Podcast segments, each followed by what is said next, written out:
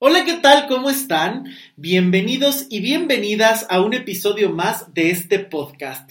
Yo soy Luis Miguel Tapia Bernal y me da muchísimo gusto que nos estén acompañando el día de hoy, que además es el último episodio de este tan interesante, intrépido, cambiante, mm, raro 2020 y justamente quiero platicar acerca de todo lo que nos ha dejado y justamente me interesaría platicar y que y dedicar este podcast a hacer un análisis, a hacer una reflexión en torno a este año que creo que de una u otra manera nos ha tocado a todos.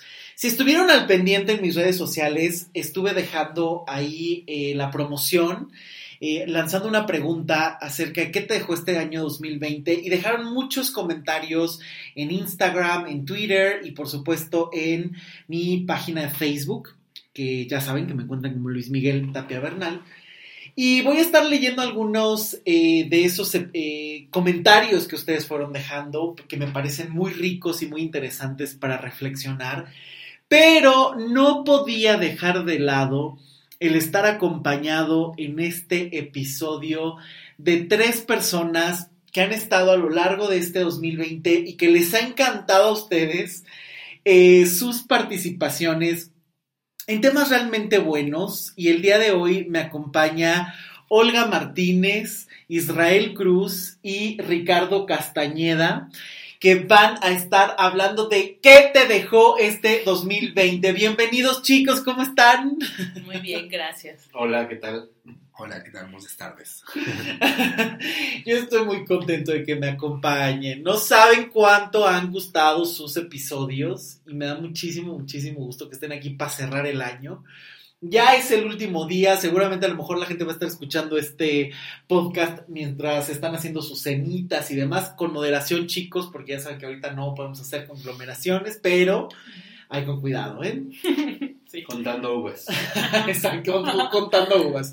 Pero, ¿qué, ¿qué dejó este 2020? Yo creo que un año tan especial como este que no es tan tradicional, algo te tuvo que haber tocado, algo te tuvo que haber movido y algo tuvo que haber dejado en ti porque no, no pasa de noche. Un año así no pasa de noche.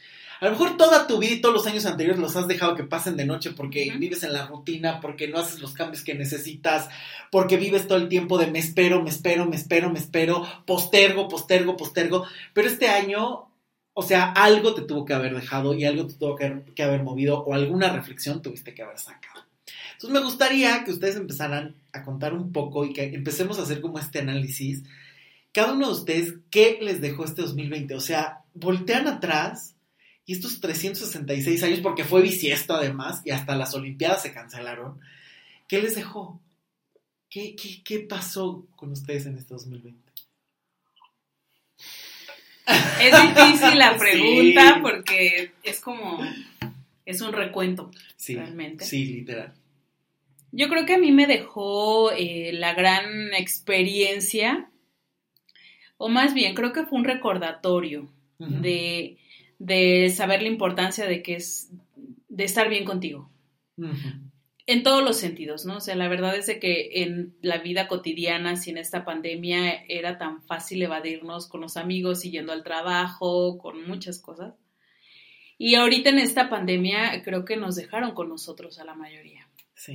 Entonces, eh, yo creo que la importancia de saber que estás bien contigo eh, fue lo más grande porque estando bien contigo te puedes acoplar a todas las circunstancias, sea pandemia, sea lo que sea, sabes llevarte contigo, o sea, no... Digamos que en algún momento me decía una amiga, no, no sé qué hacer en este momento porque siento que no estoy viviendo, uh -huh. siento que la vida se pausó, pero para mí fue muy representativo porque es vernos cómo nuestro, nuestra vida real sentíamos que estaba basada en lo de afuera. Y es que tocaste un tema, dos temas que quiero eh, retomar, pero esta onda de que todo el mundo está diciendo, este año no existe, borrón y cuenta nueva, o este fue chocolate y haz otro, o, a ver, no, o sea, ya viviste 366 días y no hay marcha atrás. O sea, si no los aprovechaste, si por las circunstancias, o sea, es que justamente pones en perspectiva todo. O sea, hoy tienes el pretexto de que fue la pandemia, pero si tu vida no está fluyendo como tú quieres, pandemia o no pandemia es un pretexto. O sea, porque ¿cuántos otros años te has mantenido en esta postergación o en este, ay, después lo hago o en este vivir evadiéndote, como bien dices, en mejor salgo, mejor compro, mejor me consigo otra pareja, agarro uno y tiro otro para continuar? O sea, ¿cuántas veces no se vive? Y hoy, este año no lo podemos cambiar. O sea, creo que esta es la típica eh, respuesta que tenemos, que por cierto, si no han escuchado el podcast de Dejar de Huir, va completamente de la mano con este, porque este año no lo podemos cambiar. O sea, ya está vivido y o aprendes de él o fue otro año más que se desaprovechó. Solo que ahora tienen todo el pretexto para decir, es que como no estuvo en mis manos, o sea, no concreté las cosas porque como no estuvo en mis manos. O sea, es como, sí, es el pretexto perfecto, ¿no? Eh, a mí me pasó igual. Eh, estábamos en marzo y de repente nos encierran. Y sí, estuve dos, tres meses. Bueno, ya vamos a salir en junio. Bueno, ya vamos a salir en julio. Y así se me fue y de repente ya estábamos en agosto, septiembre. Y fue como hasta entonces que medio desperté y dije, o sea, sí hacía mis actividades cotidianas y sí hacía todo vaya, lo mínimo necesario, pero ningún proyecto nuevo, todo estancado, todo estacionado. Y ya más o menos hasta agosto, septiembre, cuando dices, pues es que esto no se va a quitar, ¿no? Entonces te cae el 20, digo, a algunos les cae muy rápido, pero a otros sí nos tardamos mucho más y habrá quienes todavía no les caen. Y todavía siguen esperando que en enero llegue la vacuna, cuando la vacuna va a llegar en enero del 22, ¿no? bueno, si te toca, porque ahí está lista para eso. sí, claro. Y hay que tener las condiciones de refrigeración adecuadas, ¿no? Exacto. Claro, claro, claro, esto es cierto. Y fíjense que aquí hay, retomando esta parte que, estábamos hablando, incluso de que no podíamos oír. Eh, Janet, a quien le mando un gran, gran abrazo, una gran doctora, eh, me mandó un mensaje justamente hablando de esto, ¿no? Ella me decía que me lo mandó por WhatsApp y voy a leer algunas cositas, que este año 2020 con la pandemia ella tuvo que aprender a convivir con ella misma porque ella vive sola y que había muchísimas horas en donde no podía hablar con nadie más, estaba solo con ella misma, ¿no? Y que a ella le dio tiempo de ordenar sus pensamientos y que le fue dando claridad y orden también a sus sentimientos, eh, porque también ella estuvo en una relación como Olga nos compartió en algún podcast, ella estuvo en una relación de ocho años con un narcisista eh, y después de esta relación incluso como que este año le permitió realmente hacer un alto y poder evaluar todo lo que había ocurrido para empezar a trabajar y a ordenar todas estas emociones. Entonces, que de cierta manera le cayó bien eh, la pandemia, ¿no? Porque le permitió que se le cayera la venda de los ojos eh, y que el 2020 le deja a una persona mucho más pulida, que se ama más y que no quiere volver a poner su felicidad después de la felicidad de los demás y que no quiere vivir haciéndose la tonta cuando puede haber muchísimas señales de abuso en cualquier situación y con quien sea y que ella ha aprendido a decir lo que le duele y lo que le incomoda en este 2020. Esto me parece muy interesante, ¿no? Es muy interesante lo que, lo que ella nos comenta porque justamente creo que nunca nos damos el tiempo después de experiencias difíciles para que puedas realmente evaluar quién eres, qué te dejó, qué aprendiste, qué estás sintiendo y ponerle orden a las emociones y a los pensamientos. Creo que hoy la tendencia es, me ocurrió algo horrible, corta y, e inmediatamente ya empieza otra dinámica, otra relación, otro trabajo, otra vida. Y no hay tiempo ni siquiera para pensar, para degustar, para, sentir, no, no lo hay, no lo hay. Y creo que esto es, me, por eso me parece tan interesante el mensaje de ella. Vive sola, después de una relación de ocho años tan caótica, que se puede tomar este tiempo para ordenar todo lo que incluso ha trabajado en terapia, porque es una mujer muy disciplinada también que ha estado trabajando en consulta y que justamente se da este espacio para ordenar, para no huir, me parece muy valioso, ¿no? Y aquí yo le lanzaría las preguntas o la pregunta a todas las personas que nos escuchan, ¿cuántas veces sigues huyendo? ¿Cuántas veces más vas a seguir huyendo de las cosas que no has sabido manejar y que tarde o temprano tienes que enfrentar? O nunca vas a crecer o nunca te vas a mover. Sí, sí, porque es muy común el me salto esto, esto no pasó, esto no existió. Sí. O sea, a mí me pasó en, en terapia también eh, apenas estaba yo platicando y me dicen, bueno, estaba yo diciendo, lamentándome, ¿no? De, ¿Sabes qué? Es que el yo del pasado me gustaba más, entonces quería regresar a ese yo del pasado y me dicen, no, sabes que te estás pero sí perdido. O sea, puedes arrancar desde ahorita, pero no puedes regresar el tiempo, no puedes regresar y empezar en donde te habías quedado en algún determinado momento. Tienes que empezar desde donde estás, ¿no? Precisamente porque no puedes eh, mermar la continuidad en ningún momento, ¿no? O sea, lo que pasó, pues pasó y sigue siendo marca de lo que estás viviendo. Y no por eso ni puedes adelantar, ni puedes borrar, ni te puedes regresar, sino tienes que seguir sobre la línea de tiempo que es tu vida. Punto. Y esto es súper importante porque creo que esta es la tendencia. No me gusta, lo borro. O me gustó tanto, quiero volver. ¿No? En lugar de decir, no, bueno, a ver, vamos con calma, eh, esto que me dolió lo voy a enfrentar, o eso que me gustó tanto, pues fue en el pasado no lo puedo traer, como bien dices. Y esto, y me encantó lo que dijiste, ¿no? Esta parte de el futuro, o sea, también estamos muchas veces futureando, ¿no? Queremos, no, hasta que tenga, ahora que ya se acabe la pandemia, entonces sí voy a salir, sí voy a cumplir, sí voy a hacer. Oye, has tenido infinidad de oportunidades en, otro, en, otro, en otros momentos de tu vida y no, las, no te has movido. O sea, pudiste haber pasado pandemia y demás. Si no te pones las pilas, no te vas a mover dejemos de futurear todo el tiempo y hagamos lo que, con lo que tenemos ahora algo que valga la pena. Sí, porque la vida no, no para, ¿no? O sea, yo creo que, recuerdo que cuando empezó la pandemia, como bien dice Rick, uno postergaba. Pues ya ahora que regresemos en junio, porque en mi trabajo nos dijeron que en junio regresábamos, pues ya, ya que se levante esto, ya le hablo a los técnicos para que me arreglen la lavadora. Porque siempre, o sea, en mi caso era, ya necesito libertad, pero era, híjole, pero está la pandemia, o sea, mejor ya en junio, que yo creo que ya se levante, por eso pensábamos en marzo, ¿no?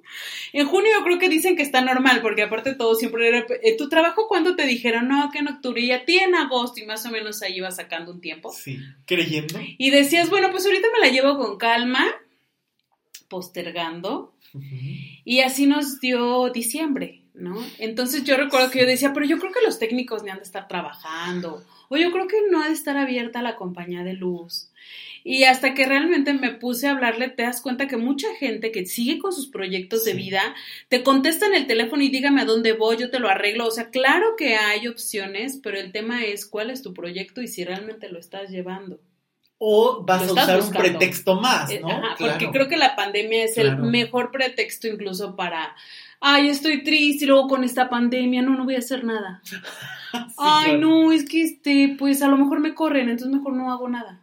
Sí. O sea, realmente creo que la excusa ahorita perfecta es la pandemia, pero cuando realmente quieres hacer las cosas, sigue existiendo la gente para que tú la contrates, para que tú hagas lo que tienes que hacer. El tema es de que pues no agarramos a la pandemia de de pretexto. Fíjate que a mí me pasó, yo empecé, eh, estuve trabajando desde marzo solo en línea y en un principio, pues la verdad es que para mí no es una modalidad nueva, o sea, ya llevo años trabajando así con la gente que estaba en otros países o fuera de la Ciudad de México.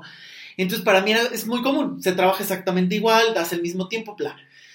Eh, pero no muchas, pero sí hay todavía un número de personas, no sé, a lo mejor los puedo contar con una mano, sinceramente, porque la gran mayoría sí me he dado cuenta y agradezco y felicito a todos los que han estado trabajando, porque como ya no pudieron huir muchas veces y la pandemia a lo mejor te dejó en el encierro y te tuviste que enfrentar y fumar todos tus fantasmas que llevas años postergando, empezaron a buscar un montón de ayuda. Entonces, era cuando me pedían consultas y demás. Eh, yo estaba trabajando toda la pandemia normal a través de Internet, la gente se ha adaptado increíble a las consultas, ¿no? Y dándole seguimiento, o sea, no nada más de una consulta y después vengo cuando ya ocurra otra cosa, no, o sea, la gente le ha estado dando un montón de seguimiento y literal, yo creo que con una mano cuento las personas que por alguna circunstancia, porque dudan de que por Internet no funciona igual, o porque a lo mejor no tienen privacidad en su casa, o porque literal dicen, no, yo me espero hasta que esto pase, y uno dice, bueno, pues ¿cuándo va a pasar?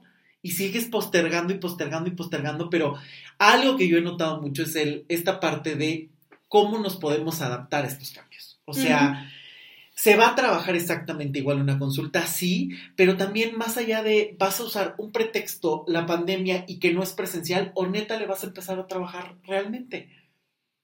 Y yo descubrí también este año que mucho de los de las cosas que uno no hace van ligadas totalmente a lo emocional. Sí. O sea, uno no se mueve Sí, porque claro. no sabes cómo lo vas a enfrentar. O sea, en mi caso, bueno, ya me han escuchado los que saben mi historia narcisista.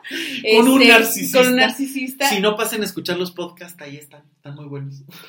Eh, bueno, en la casa donde yo vivía con él, este, la verdad es de que me daba un terror entrar. Y que yo la verdad creo que lo pude hacer por todo el trabajo en terapia que he hecho con Luis, ¿no? O sea, la verdad es de que el, en esta pandemia, eh, después de trabajo con Luis y de abordar el tema de que entro a la casa y era como cuando empezó un mundo zombie y tú- y yo salí corriendo, o sea, Sí. notaba que había salido corriendo, entonces el regresar siempre me retornaba a cuando yo salí corriendo de ahí, de esa casa, ¿no? Entonces, toda la terapia y todo el trabajo me dio muchísima fortaleza para yo poder pararme y, y adueñarme del espacio, ¿no? Pero tuve que haber vivido todo este trabajo, que fue de más de un año, en donde me paré y era empezar a decir, esto ya no sirve. Era ahora limpiar ese espacio también, con toda la fortaleza, poder deshacerse de todo lo que ya no sirve, de todo lo que incluso hasta me di cuenta que atesoraba, que ya no tenía función. Y, y a partir de ahí el decir, esto que estoy tirando ya es una historia que pasó, ya la enfrenté y a partir de este momento, ¿qué voy a construir en esta casa? Total. Pero creo que no hubiera pasado si yo no hubiera tenido esta postura de continuidad en la terapia, el saber quién es Olga, qué es lo que quiero independiente de la pandemia. Cierto. Sí. O sea, digo, me, me encantó lo que dice Olga porque eh, es eso, dices, el proceso puede ser largo, me puedo tardar un año más, ¿no? Pero, y, y, me, y enseño, igual y lo sientes como algún tipo de pérdida o algún tipo de evolución lenta, pero te estás moviendo, ¿no? Sí. Por ejemplo, a mí lo que me pasó eh, en este 2020, evidentemente subí mucho de peso, este, pero estaba como en una pausita, en una pausita y, y entonces eh, se lo conté, no me acuerdo a quién se lo conté, a algunos amigos me parece. Le yo pensé que yo iba a salir eh, y el mundo iba a ser como el mundo de Wally. con los humanos así todos como yo, esféricos. Sí. ¿no? Y entonces de repente Sí. en agosto cuando digo, basta, voy a salir, tengo que salir, ¿no? Eh, por lo menos al cajero automático, eh, me doy cuenta de que lo único que se puso como Wally soy yo. La gente No, yo creo que varios. ¿no? Bueno, Rick, no somos quien para juzgar. Y entonces es como, diablos, tienes que romper esta pausa, ¿no? Es, Tienes que darle continuidad, Sí. tienes que seguir Sí. adelante y tienes que arrancar. Sí, sí, totalmente. Totalmente. Y por cierto, la película de la que habla eh, Ricardo es una joya que se llama Wall y la van a encontrar en la cajita de información. Es de Disney, está justamente en Disney Plus. Eh, es una joya de película porque justamente es una... ma- No les voy a hacer spoiler, nada más les voy a contar un poquito. Ya es antigua, ya. Si haces Ya, ya, bueno, no sí, ya, ya, lleva como 10 años, ¿no? Sí, ya. Bueno, la Tierra, el planeta Tierra ya es inhabitable y hay otro, una como nave espacial muy grande que tiene como a los humanos sobrevivientes, pero como los humanos sobrevivientes no pueden moverse, están dependiendo todo el tiempo de la tecnología, pues son sumamente obesos y casi sin interacción porque toda la interacción es virtual. Por favor, vean esa joya de película Wow y que está en Disney Plus. De verdad, y es muy cierto, porque desde aquí está como esta postergación y todo lo que te ha movido, todo lo que te puede pegar la pandemia, ¿no? En inactividad mental, emocional, física, y que justamente creo que entre más fuerte estés, entre más resuelto tengas las emociones, puedes enfrentar mejor cualquier situación nueva que llegue. Porque tienes herramientas propias, no solo externas donde digas, me siento súper mal por mi ex, pero voy a buscar otra pareja, me conecto a Tinder, eh, o me salgo de compras, o me voy a empedar medianoche, a cortarme el pelo y entonces cambio el ciclo y se acabó, sino que realmente tienes herramientas internas para decir, estoy en paz, para poder tener cierta claridad, sacar ideas o adaptarme a las circunstancias, ¿no? A ver, Isra, tú que estás tan callado y, y casi siempre eres así. Ah, pero no estuviera bailando. Ah, pero no estuviera bailando bachata porque... ¿Qué te ha dejado este 2020? Bueno, yo creo que este hace un año, como dices tú, yo estaba futureando. Dije, Ujú. diría yo, 2020 es mi año, ya que a principios sobre estas fechas tenía una nueva propuesta de trabajo, una nueva propuesta de vivienda, Cierto. y yo dije, ya este es mi año, ¿no? Quería hacer miles de cosas, me quería comer el mundo, Ujú. y llega esto, ¿no? Pero al final de cuentas no lo tomé como esa privacidad de que me estanqué, sino fue como igual como un momento conmigo mismo, porque me administré tanto espacialmente como internamente. Eh, me identifico mucho con el mensaje de la doctora que, que le hice. Sí, Janet, es genial. Porque en verdad este, ese tiempo para mí me doy cuenta que puedo estar en paz conmigo mismo Es y lo disfruto pues, cada momento, ¿no? O sea, y esos momentos son cuestiones como para crear. O sea, yo Sí, siento cómo han sí. han estado las cosas. Sí. Ha Y- dejado bien lindo su de... Y, o sea, te ayuda mucho eso, ¿no? Pero tal vez como la contraparte que me pongo a analizar es que así como tuve o se tienen como esos proyectos a futuro de que, ah, este va a ser mi año, ya tengo una propuesta de trabajo, una nueva vivienda, te quieres comer al mundo. Pero ya cuando cambian tus prioridades, y no tanto precisamente de que, bueno, ahorita que tengo este nuevo estilo de vida, tengo que preocuparme por administrarme, gastos, lo que tú quieras. Que las prioridades cambien a la forma más primitiva que es la sobrevivencia. Eso es. Eso es. Me, me, como que dices, Dios, Sí, sí, sí, esto es cierto. Esto es cierto porque también es cierto que hay un matiz de peligro con una pandemia, ¿no? Donde si tienes la fortuna de trabajar en casa, pues reduces eh, al mínimo los elementos de riesgo. ¿no? A lo mejor no estás al mil por ciento eh, asegurado porque pues tienes que pedir súper, sales, aunque sea al cajero, ¿no?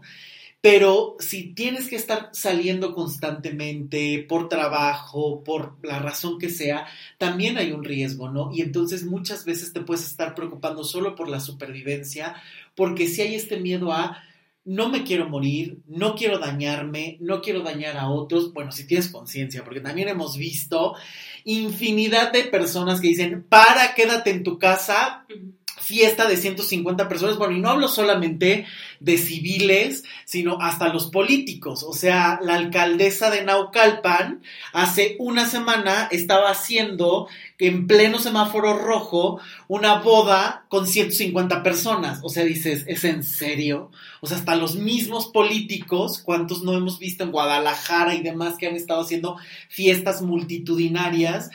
Porque ni siquiera te puedes guardar. Pero si eres responsable, buscas esta supervivencia y claro que si hay un dote de miedo. Creo que algo, una emoción muy común en esta pandemia, que esto no lo podemos negar por muy rosita que queramos hacer de piensa positivo y saca tus enseñanzas y hay miedo. ¿Por qué? Porque puede haber un riesgo.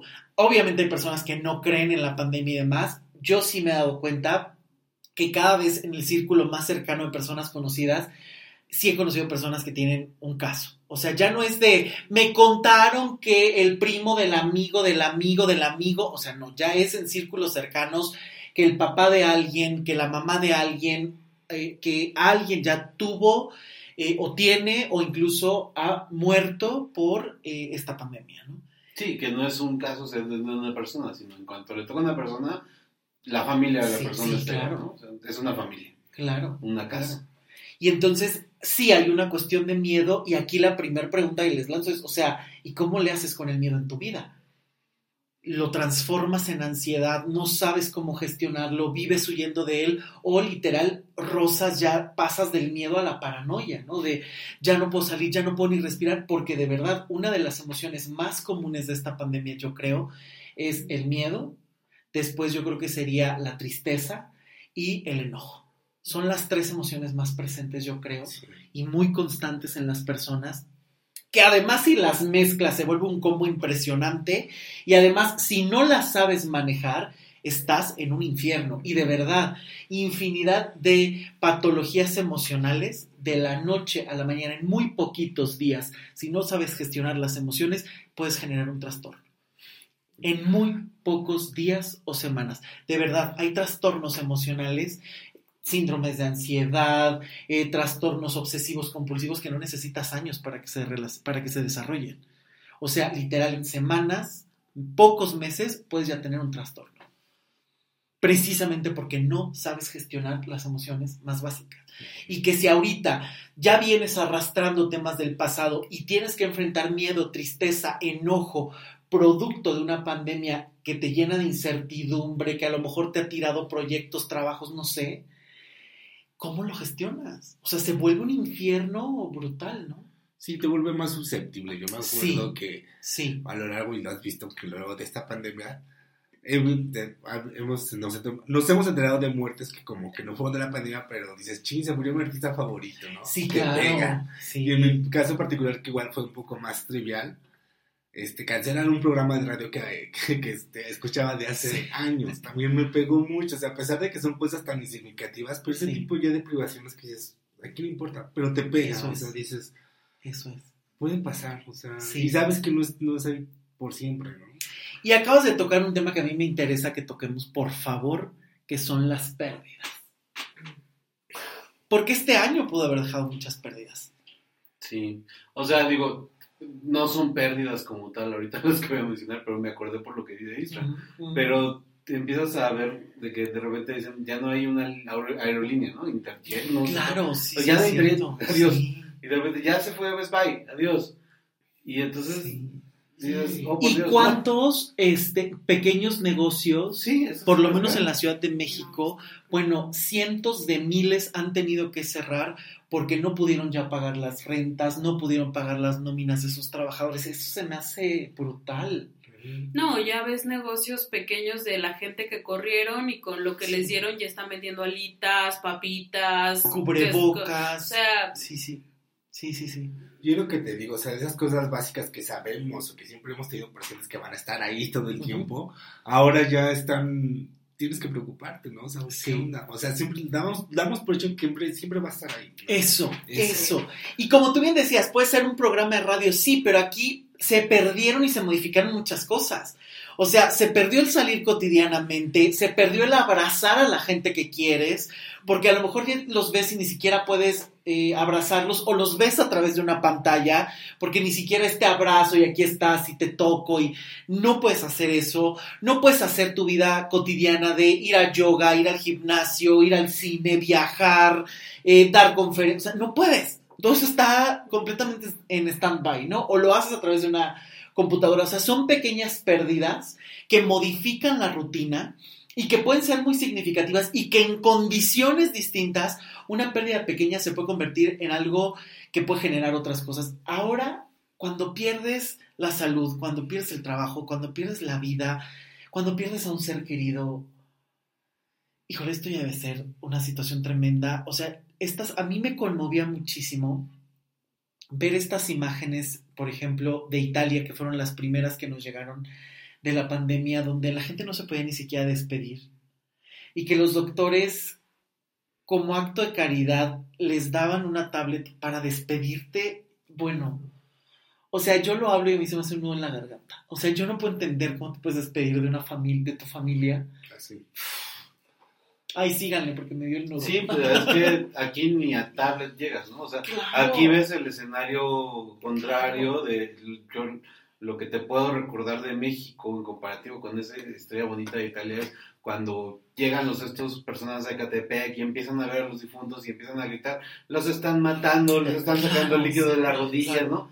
Entonces, en, lejos de enfrentar la pérdida como, sabes que te amo y adiós vía tablet, lo enfrentas como esto no está pasando, no, no la pandemia no existe y me mataste para sacarme el líquido de la rodilla y venderlo. Y venderlo, ¿no? Entonces es, enfrentar la pérdida con negación o, con desconocimiento o de alguna manera vaya, no sé si la palabra es menos civilizada, menos consciente, informada, informada. quizá es que yo creo que nuestro país ha brincado de, de, hablar de muertos por estadística, por el narcotráfico, ahora muertos por COVID, ¿no? O sea, y eso así, ya nadie tiene nombre, ya nadie, ya son cifras. Entonces, Mm, Sí. Yo por decir en mi familia sí tuve una pérdida de una prima Sí, y es muy fuerte. Yo creo que hasta el día de hoy todos nos quedamos como en pausa porque fue hoy entró y al otro día le entregaron las cenizas a mi tío, ¿no? O sea, fue como, Sí. ay, fue por COVID.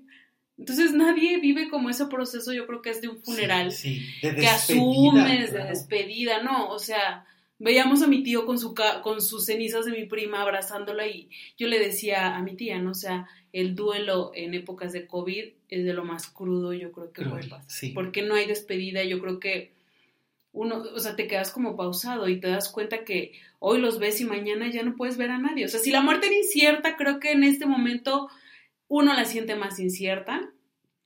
Y, y yo creo que aquí es como para decir, ya no hay una Olga del futuro, que yo amo esa frase de Rick, ¿no? Siempre, Ay, sí. la Olga Todos del futuro. amamos ese, por favor. Si no han escuchado este podcast, corran a oír Vivir en Deuda porque se echó unas frases, Ricardo, buenísimas, como el que lo pague o lo viva la Olga del futuro, Luis. O sea, es una maravilla. Sí, que- y que incluso yo en algún momento decía, bueno, es que ya, en este momento hay que prever, pero ya no hay una Olga del futuro. O sea, si lo vas a hacer, tienes que empezarlo a hacer con pandemia o sin pandemia porque no sabemos los escenarios que se van a seguir desenvolviendo. ¿no? Sí. O sea, muchos me decían, ya que llegue la vacuna y que todo se normalice, no hay fecha, no sabemos. Exacto. O sea, ¿cómo vas a hacer funcionar tu vida? Posiblemente el día de mañana tú te entreguen las cenizas de un familiar y tú tienes que continuar, o Sí. sea, ¿cómo vas a Sí. continuar contigo? Porque ya nadie es, o sea, ya nadie es como seguro, si la muerte era incierta ahorita yo creo que Más, más. claro, ¿Cuál es tu plan de vida claro, con la gente o sin la gente? ¿Cuál es tu plan de vida? claro. Yo creo que es eh, fundamental el plantearnos esto, ¿no? O sea, la pandemia no tiene fecha, Sí. la pandemia no tiene caducidad.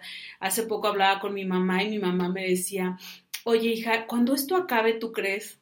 ¿O tú como para cuándo crees que acabe?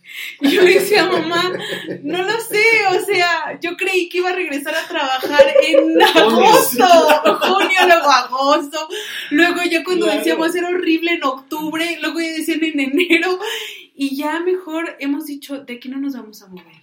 Y aquí quiero hacer un paréntesis para dejarles dos preguntas a quienes nos están escuchando. La primera es, ¿cómo vives las pérdidas? ¿Cómo has vivido las pérdidas? No solo en esta pandemia, sino en tu vida. Y la segunda pregunta justamente es, ¿cómo te manejas ante los cambios? Porque este año, si algo nos dejó claro, es que la vida puede cambiar y que la vida es un constante cambio.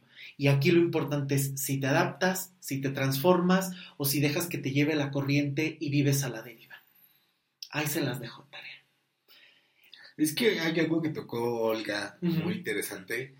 No sé si es que o sea una cosa innata del hombre que te espera, te esperanzas o tienes un punto de vista, un este, un, ¿cómo se llama? Tienes una esperanza en algo, ¿no? Sí, Tal vez igual innatamente tienes una esperanza en que va a mejorar todo acabando el año. claro. Que va a mejorar cuando llegue la vacuna. O sea, yo creo que ese chispita de esperanza Sí, hace que realmente que sabes que ya falta poco, falta poco. No Sí. sé, no sé a qué se deba esa parte de, de supervivencia tal vez sea, ¿no? O de estos ciclos, ¿no? O sea, es lo típico. Ahora Exacto. sí, empezando el 2021 con todo. Tío, tuviste 366 días. O sea, a ver, el año no trae una magia por sí misma. O sea, y este es el típico error. O sea, inician el año y entonces es de que no se pierdan el siguiente podcast. que inician el año con esta perspectiva de y vamos con todo. 15 de enero ya se les olvidaron los proyectos, los propósitos, ya no tienen energía, volvieron, rompieron ya la dieta, eh, ya no tienen ni enfoque, se siguen peleando con lo mismo, regresaron con el ex, o sea, Regresan a la vida Ah, tormentada. o sea, o sea, como que necesitas un punto de partida, ¿no? De repente dices, sabes que el, el- empezando el año voy a hacer esto, empezando el- y, y ni siquiera a nivel de año, ¿no? Dices, el próximo mes empiezo. Entonces, en cuanto sea primero, empiezo. O el, o el lunes, ¿no? Las, las dietas empiezan el lunes, los Ah. gimnasios se abarrotan el lunes. Entonces, eh, te esperas a la siguiente semana o al siguiente mes o al siguiente año para empezar algo. claro, sea, claro. ¿no? Y, y no tiene sentido. No, O sea, hoy es, hoy, hoy es, no sé, martes, no sé. Es que esta Jueves, bueno, jueves el día que 31 de diciembre. El día que sea hoy, pues es el día que, que tengo que empezar. Claro. que quiero, ¿no? Claro, claro. Claro, y siempre se está esperando que la fecha sea mágica, que el año traiga estas frases de diciembre sorpréndeme 2000, ya ni la digan, 2021. no, o sea, dices, no basta. O sea, a ver, sí, tiene sus propias circunstancias, pero la vida puede seguir exactamente igual si tú no mueves un dedo. Sí, dejar los agentes externos. O sea, deja a los agentes externos afuera. O sea, déjalos ahí donde tienen que estar. No los uses como tus herramientas que te quieres tragar y devorar para que te sostengan por dentro todas las miserias que no has podido superar. Basta. O sea, basta con esto. Porque sí, claro, es un año difícil y cada quien lo vive de maneras difíciles o de maneras maravillosas, la manera que sea. Pero cuánto de ese terror, cuánto de eso que no quisiste vivir, responde más bien a lo que no has resuelto de ti, a lo que sigues huyendo de ti, a lo que no te has amistado con tu pasado, con tus recuerdos o con lo que eres. Y que por supuesto hoy o en este año te explotó en las manos tu vida, porque ya no pudiste huir.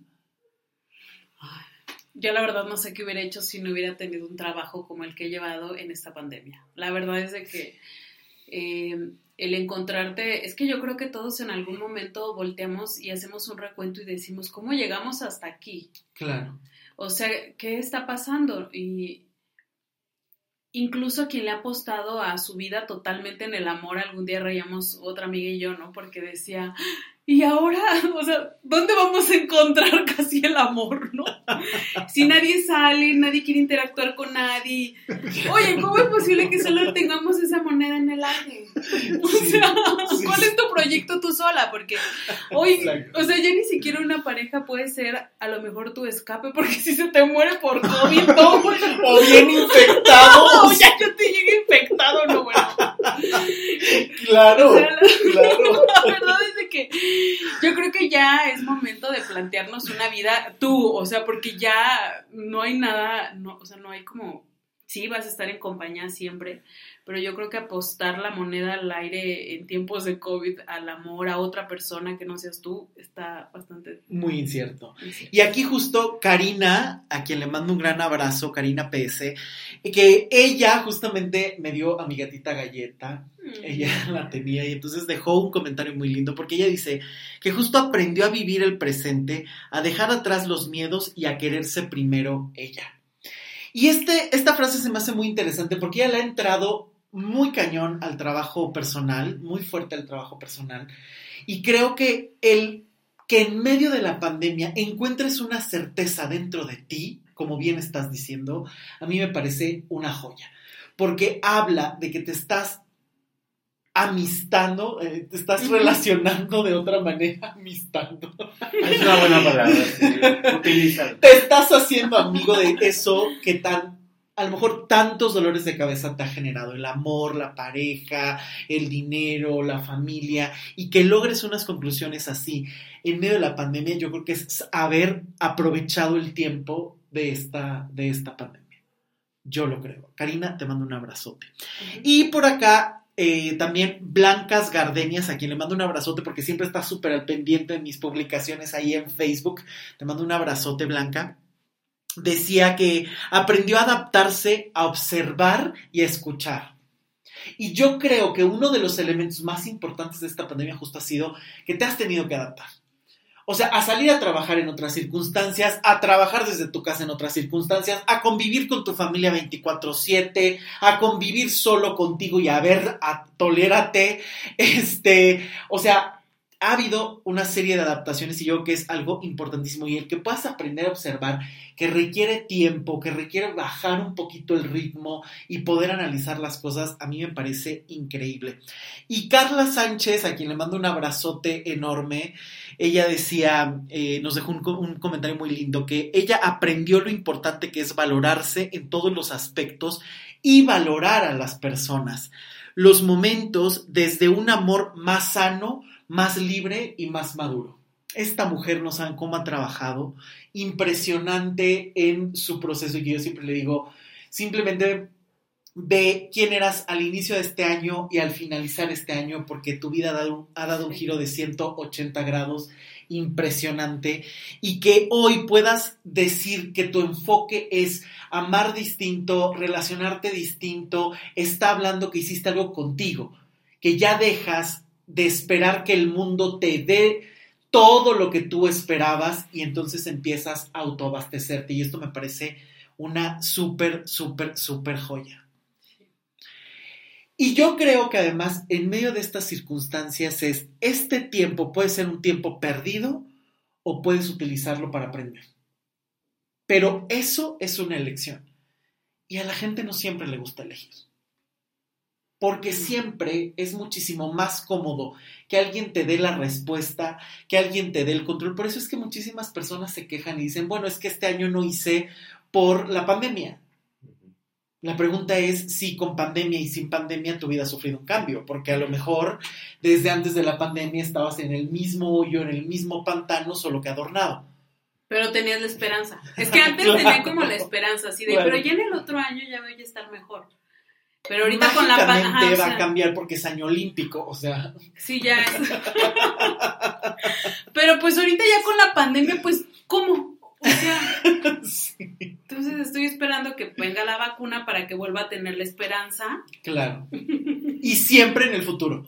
Siempre es una Olga del futuro, una, no sé, todos tenemos, pensamos como en esa parte del futuro. Sí. Y que yo creo que es, este, lo que nos, nos mete al hoyo, ¿no? O sea, en el sobrepeso, pues sí, o sea, dices, ay, pues todos estamos subiendo. Pues que no, no hay movimiento, o sea. Sí, claro. Pues ya el lunes, como me decía Rick. Ajá. No, y mejor si alguien te. O sea, yo por si tengo una amiga a la que quiero mucho, a Karina, que siempre es así de. Otra Karina, le mandamos un abrazote. Siempre es, ay, creo que ya no me cierra el pantalón ni a mí, estamos igual. Y ya como que te das tranquilidad, ¿no? Ah, es normal estar. Ah, ok es normal, o sea, ya hasta que decimos, oye, no chingues, o sea, ¿cuándo vamos a parar? Porque esta es nuestra vida ahora. Claro. O sea, en pandemia nos va a dar diabetes o qué onda. O, qué onda con eso, sí, claro. Sí, sí, sí. Tú ibas a decir algo, tú querías, desde hace ratito levantaste el ala. Bueno, es que ahorita acabo, por esa, precisamente esa plática, acabo como reconceptualizar la parte de la esperanza. Wow. Yo creo que mucha gente espera esta, esta cosa de que todo mejore mágicamente, ¿no? Sí. Pero yo cambiaría la palabra tener esperanza a tener la certeza. ¿A qué, me refiero con esto? Que cuando uno tiene la certeza, es consciente de lo que uno tiene, puede y es capaz de hacer. Y yo creo que esto te involucra directamente para que tú actúes y no tener que esperar esa esperanza por fuera, ¿no? Claro, yo creo que esa, esa plática que tuvimos ahorita como que me ayudó a resignificar esto y hay que tener en cuenta eso, ¿no? De donde estamos, como dicen ustedes, nuestra vida se forma por parte de decisiones y si decidimos y actuamos, no tenemos que esperar a nada. No. No, no. O las pequeñas esperas que te tocan las puedes sobrellevar, pero dijiste algo súper importante y que yo les lanzo las preguntas. ¿Cuántas certezas tienen, tienes en tu vida y cuántas de esas certezas te las probes tú mismo, tú misma? Ay, sí, es que yo creo que incluso todas estas ondas del universo te lo va a dar. Ay, o sea, es como esperanzar tu vida a este, a este, al universo. O sea, como si el universo tuviera la culpa de todo el sí. que es tu vida. Exacto. O sea, como, si tú no pudieras decidir o fueras un títere del universo, de Dios, de los ángeles, de. O sea... Sí, o sea, como que alguien dije, como que ve muy contentito a Luis, destruyamos su vida. Como que lo veo muy destruido, le ah, mandaré una pareja. Le mandaré su felicidad. sí. ¿Dónde queda lo que tú puedes construir? ¿Dónde queda? Y aquí hay un mensaje que me dejó Atsin, a quien le mandamos un gran, gran abrazo. Saludos, amiga. Otra gran doctora. Ella dice que este año le dejó la posibilidad de convivir más con, con su familia y además de entender que no puedes dar nada por sentado y que los planes a futuro están en constante cambio. El reto de ver cómo la humanidad no entiende hasta que lo experimenta en forma propia o en el círculo cercano, y el saber que nada te duele hasta que te pega de verdad, fue un aprendizaje muy grande porque además este año a ella le dejó el, la paciencia y el ser más prudente. Esto me parece muy interesante y es cierto, ¿no? ¿Cuántas veces vivimos ignorando a los demás? Ay, como a mí no me pasa. Esta pandemia, yo siempre he dicho, enseñó esto.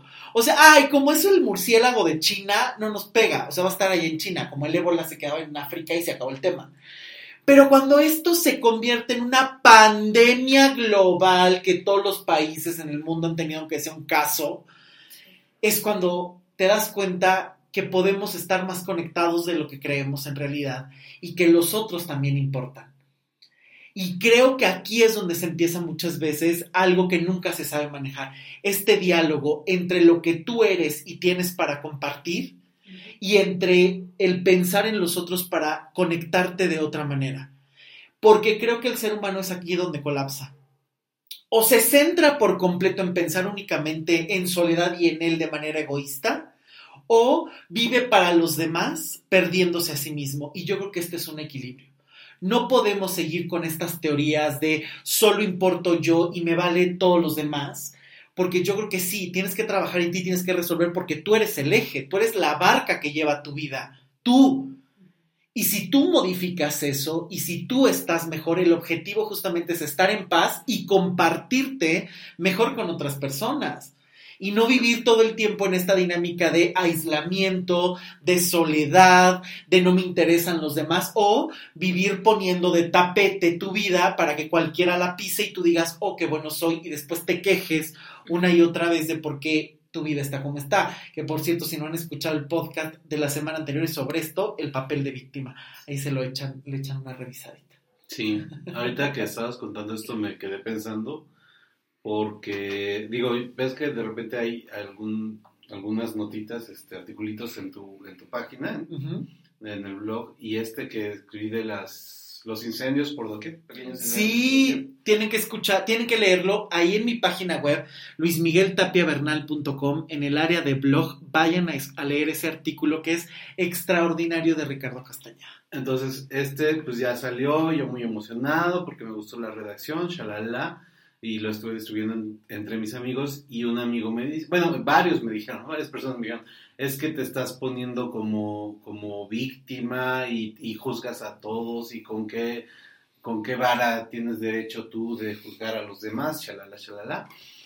Y le digo, no, pues ok, pero es que eh, trabajo en una fundación y se me da derecho, shalala, shalala, lo que quieras, ¿no? Pero uno me dice, sí, está bien, qué bueno, este, qué bueno que lo redactes, qué bueno que lo pongas, qué bueno que estés haciendo algo desde cualquier perspectiva, pero a mí no me ayudaste. A mí no me ayudaste y mi vida se fue al caño y estoy sufriendo mucho y no estoy pidiendo que me soluciones mi vida, pero me hacías bromas pesadas, me hacías, eh, y me mostrabas tu indiferencia en el WhatsApp este, no tienes por qué arreglar mi vida, pero tampoco tienes por qué burlarte cuando sabes que estoy en el hoyo. Y entonces yo, que soy de un humor muy ácido, pues me cayó, pero como el trancazo de, oye, sí, ¿sabes qué? No, nunca fui consciente o nunca fui empático con tu situación, ¿no? Nunca mostré algún tipo de, de, uy, qué mal estás, igual yo no te puedo arreglar la vida, pero pues si te puedo ayudar en algo o si quieres hablar con alguien, pues yo te escucho, pues, ¿no? Eh, y eso nunca lo hice con esta persona. Y hasta que él me lo dijo porque leyó el de Pequeños Incendios por Doquier, fue que dije, no, pues sí, soy una, bueno, no sé si mala persona, ¿no? Pero sí soy indiferente a muchas veces al sufrimiento ajeno, ¿no? Sí. Es que fíjate, aquí tocaste un tema que me parece súper interesante en la pandemia. Yo creo que todo mundo, inclusive lo vimos, ¿no? todo mundo dijeron, es que va a haber pandemia y la gente corría a comprar en el supermercado y hasta 50 paquetes de papel higiénico. No sabemos para qué todavía. O sea, no entendemos para qué, pero bueno. Este, pero yo recuerdo mucho, la gente corrió a comprar, pero la gente que podía y que económicamente se podía pagar un súper de 15, 20 mil pesos para poder almacenar en una ida al centro comercial. Sí, comprar latas para que 3, 4 meses. Claro, más. Y la gente que no.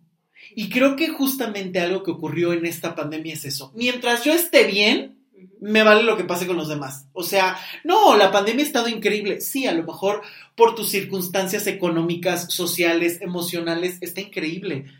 Pero ¿dónde queda esta compasión, que es el arte de realmente, si está en tus manos, disminuir el sufrimiento de alguien? Y esto no significa solucionarle la vida, como bien decías, ¿no? En esta anécdota. Esto no significa llegar y mantener. No, no, no. O sea, tiene que ver hasta con una palabra de aliento, con preguntarle a alguien cómo estás, con escuchar a alguien, con comprar en los locales que están en tu entorno, con recomendar el trabajo de otros, con respetar a las personas, con ser compasivo en lo que están viviendo y no estar simplemente pensando y encerrados en yo estoy bien y se acabó. Y qué maravilla si la has pasado genial. Es maravilloso y tampoco te puedes sentir culpable por tus circunstancias. Pero ¿de qué manera puedes enlazarte con los otros? ¿no? ¿De qué manera puedes ser compasivo con los demás? Creo que esta es una enseñanza que tendríamos que repasar un montón de veces y que todo el mundo dice, no, es que a lo mejor ya pasando la pandemia el mundo va a ser distinto. Híjole, hijo, a mí esto se me hace muchísimo, ¿no? Porque si la persona no asume muchas veces las riendas de su vida, la responsabilidad de su vida y está esperando que la vida conspire, que la pareja solita llegue, pues muchísimo más difícil va a ser hacer un cambio social ¿no? Donde requieres de un cambio personal y, de un cambio de entorno para empezar a generar los cambios a gran escala, si eso no se hace, difícilmente vas a poder regresar a algo. Y lo vimos, ¿no? En cuanto se relajaron un poquito las normas de las pandemias, que hacía la gente correr a abarrotar Sara. En Italia, en París en, aquí en la Ciudad de México veías que había colas para entrar a comprar ropa en Zara. Es que subieron de peso. No, no tenían que ponerse. Hablamos desde el conocimiento. No eran frívolos. No había talla suficiente en el armario.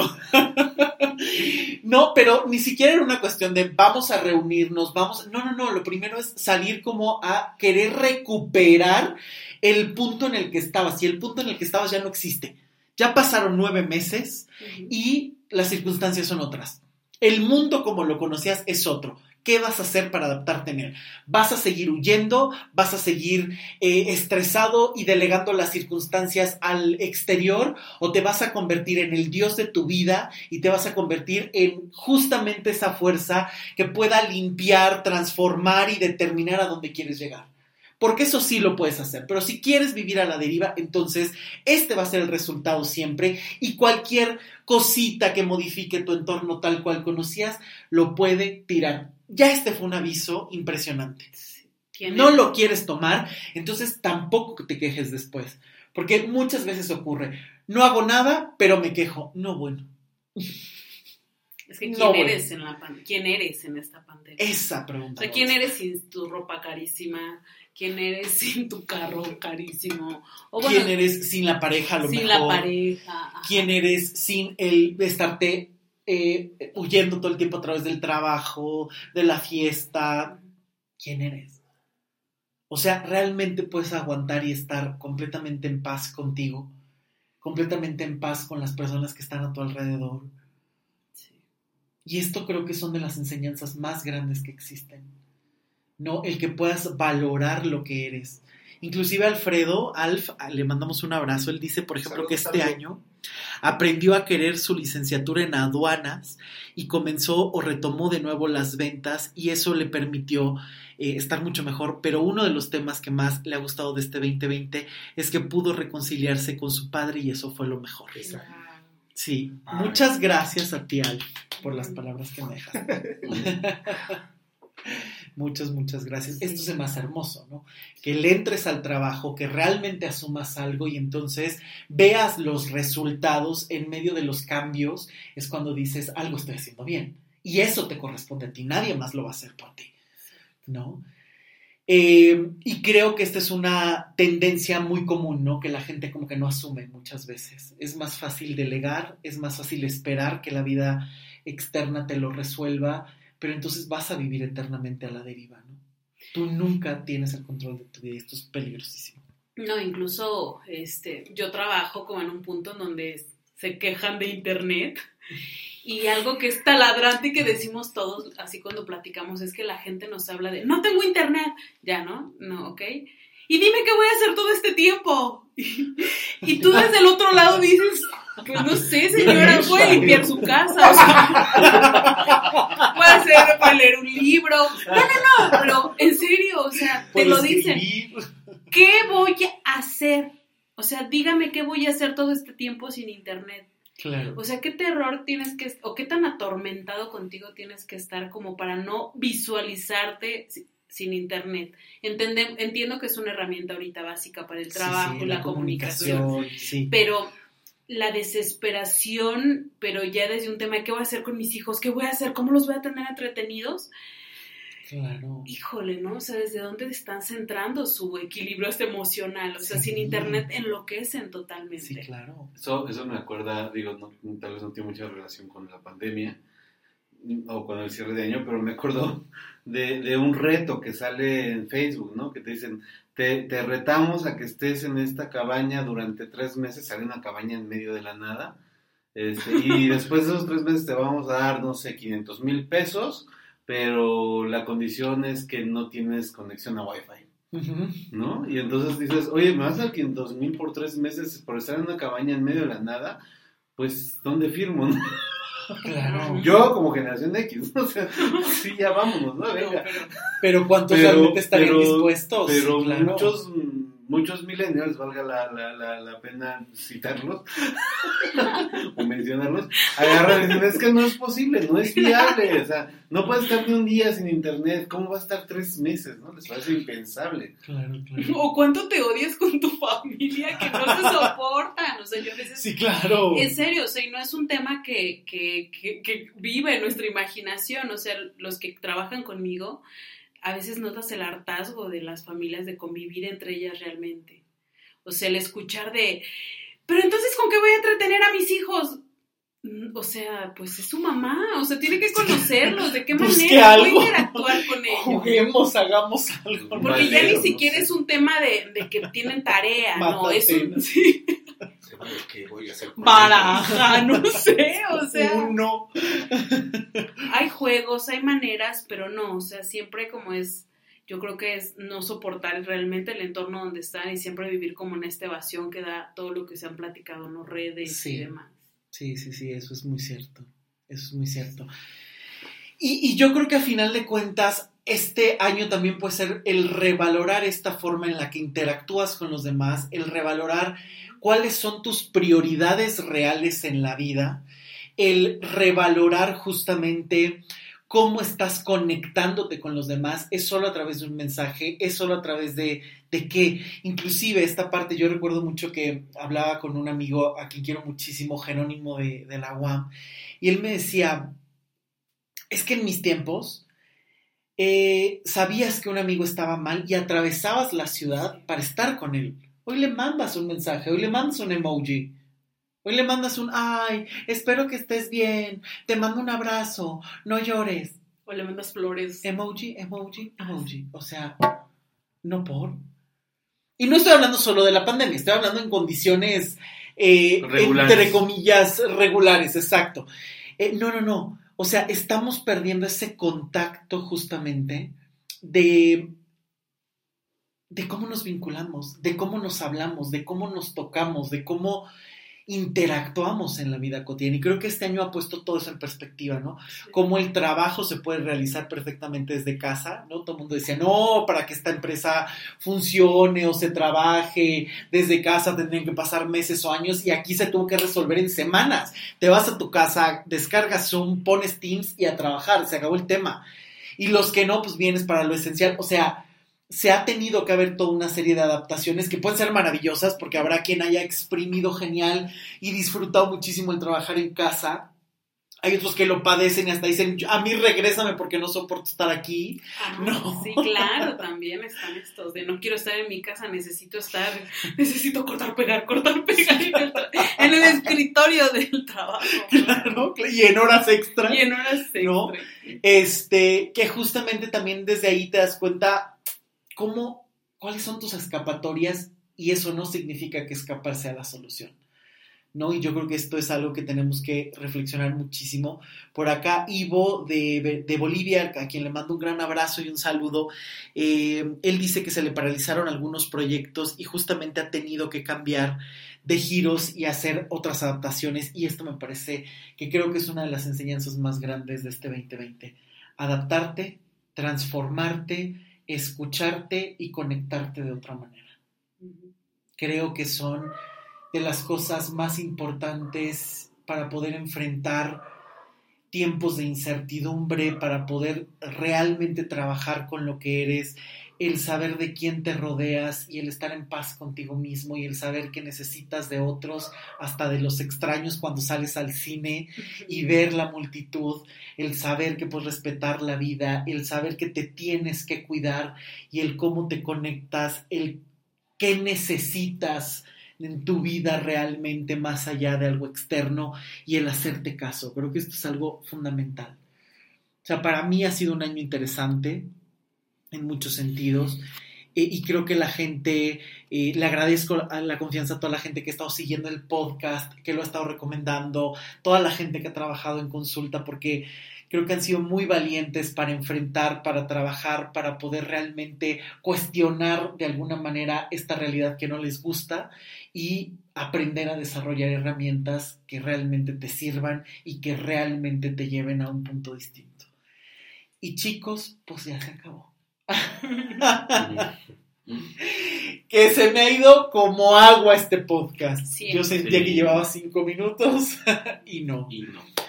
Muchísimas gracias por haber estado aquí, Ricardo, Isra, Olga. Muchas, muchas gracias por enriquecer tanto este podcast a lo largo de este 2020. Ojalá que me acompañen en muchos el año que entra. Sí. Sí. Les deseo lo mejor. Muchísimas gracias por estar aquí. Qué gusto compartir el último podcast de este año con ustedes. Gracias a ti. Muchas Siempre. gracias. Muchas gracias. Y muchas gracias a todos ustedes que han escuchado, que lo comparten, que me dejan sus comentarios, que están siguiendo el podcast, que ha crecido en nuevos países, aquí en México. Muchísimas, muchísimas, muchísimas gracias.